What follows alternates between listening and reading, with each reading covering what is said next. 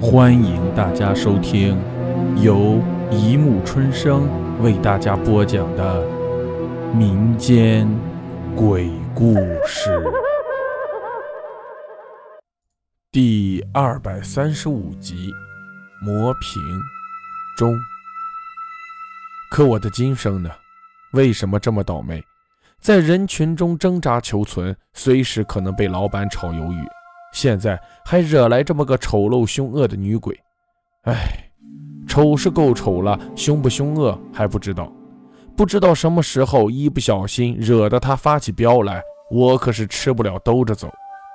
我期待着天亮，听说鬼都是日落而作，日出而息的，到了天明，我就可以好好想想怎么对付他了。好容易到了天光亮透。我挣扎着走出家门，无论如何，班儿还是要去上的，否则鬼没赶走，却丢了前程，那就得不偿失了。奇怪的是，我做什么事，那鬼也不拦我，看起来他也没什么恶意。但家里藏着这么个东西，我总是不放心的。在等电梯的空隙。我搜肠刮肚地想着，我仅有看过的那几个鬼片中，最后鬼都是怎么消失的？他会是鬼界什么官的儿媳吗？他会是受制于树精的冤魂吗？到哪里才能找得到钟馗？在我冥思苦想的时候，电梯在我眼前打开，我回过神来，正打算进去，从我身后冲过来一个小子，撞得我一个趔趄，而电梯门。在他进去之后，无声无息地关上了。我懊丧地咒骂了一句：“赶着去撞车啊！”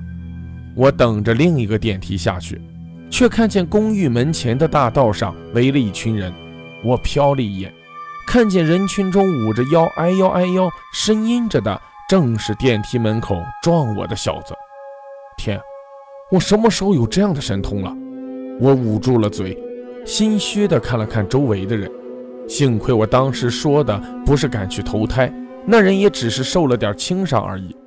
我现在终于明白拥有特异功能人的悲哀了。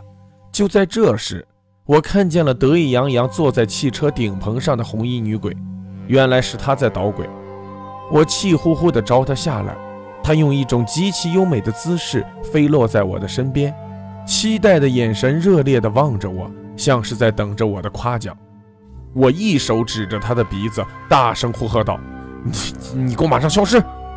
她很委屈，眼神亮晶晶的。“你你不是希望他撞车吗？我是在帮你啊！不是每个人都希望梦想成真吗？”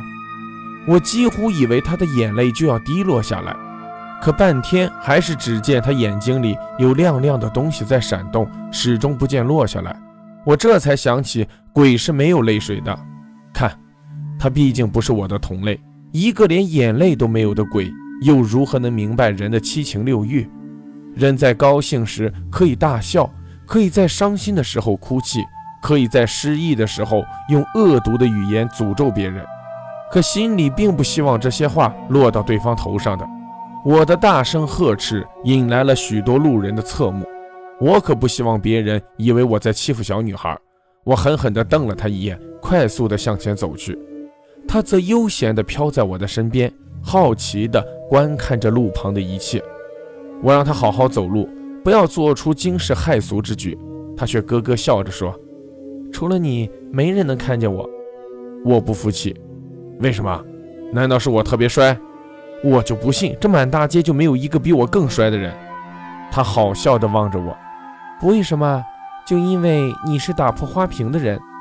又是花瓶，一提起他，我的头就一个变成两个大。我的一切灾难都因他而起。他一边观赏着街景，一边喋喋不休地问这问那，我则不耐烦地应付着他。可转念一想，鬼不是万能的吗？怎么没有见过汽车，没有看过电视，没有见过氢气球做成的大幅广告标语，甚至没见过女人烫发？我知道，他可以看懂我的思想。所以我没有向他提出我的疑问。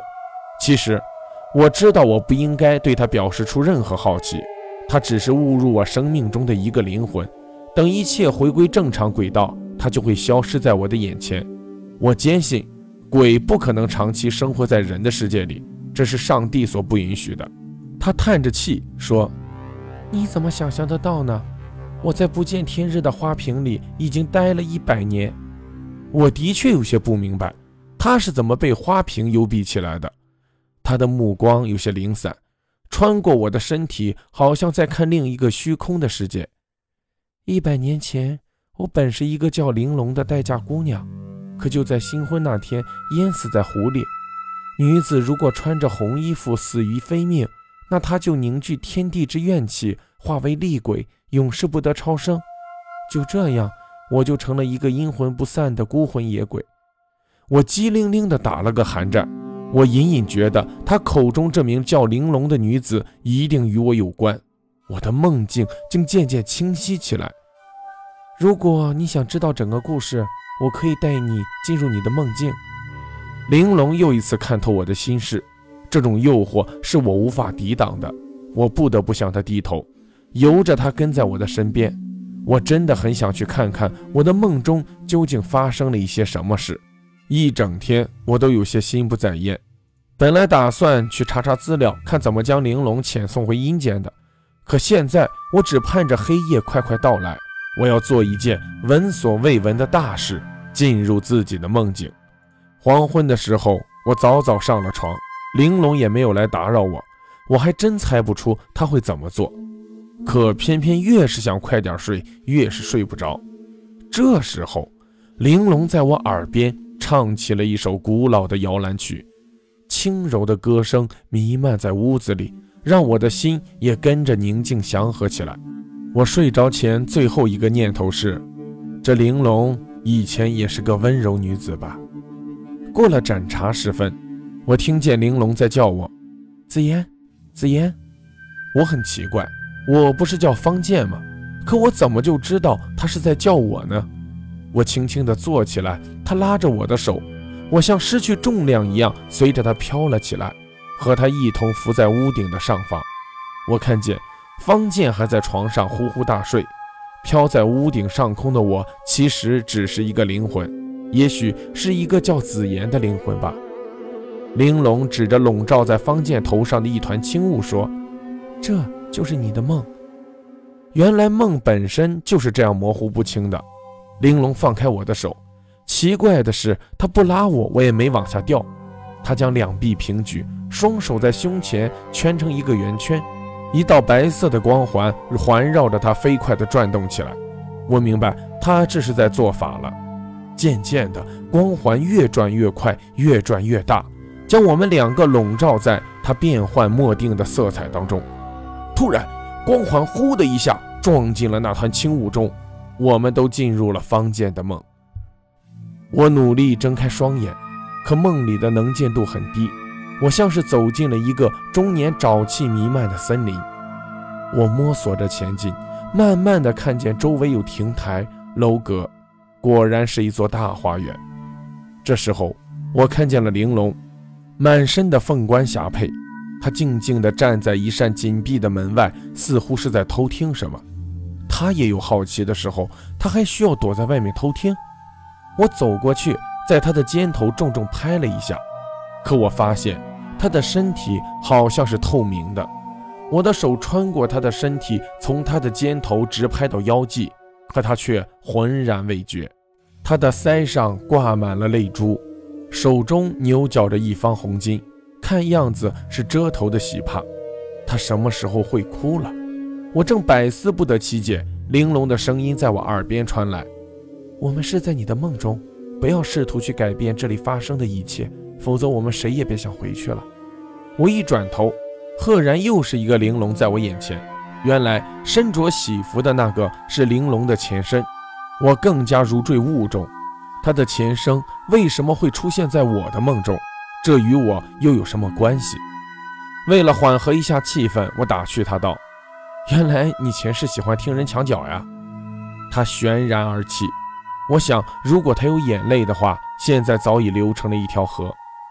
我宁愿我从没有听过这些话。我无话可说，这才想起去看看门里的人到底在说些什么。我穿墙而入。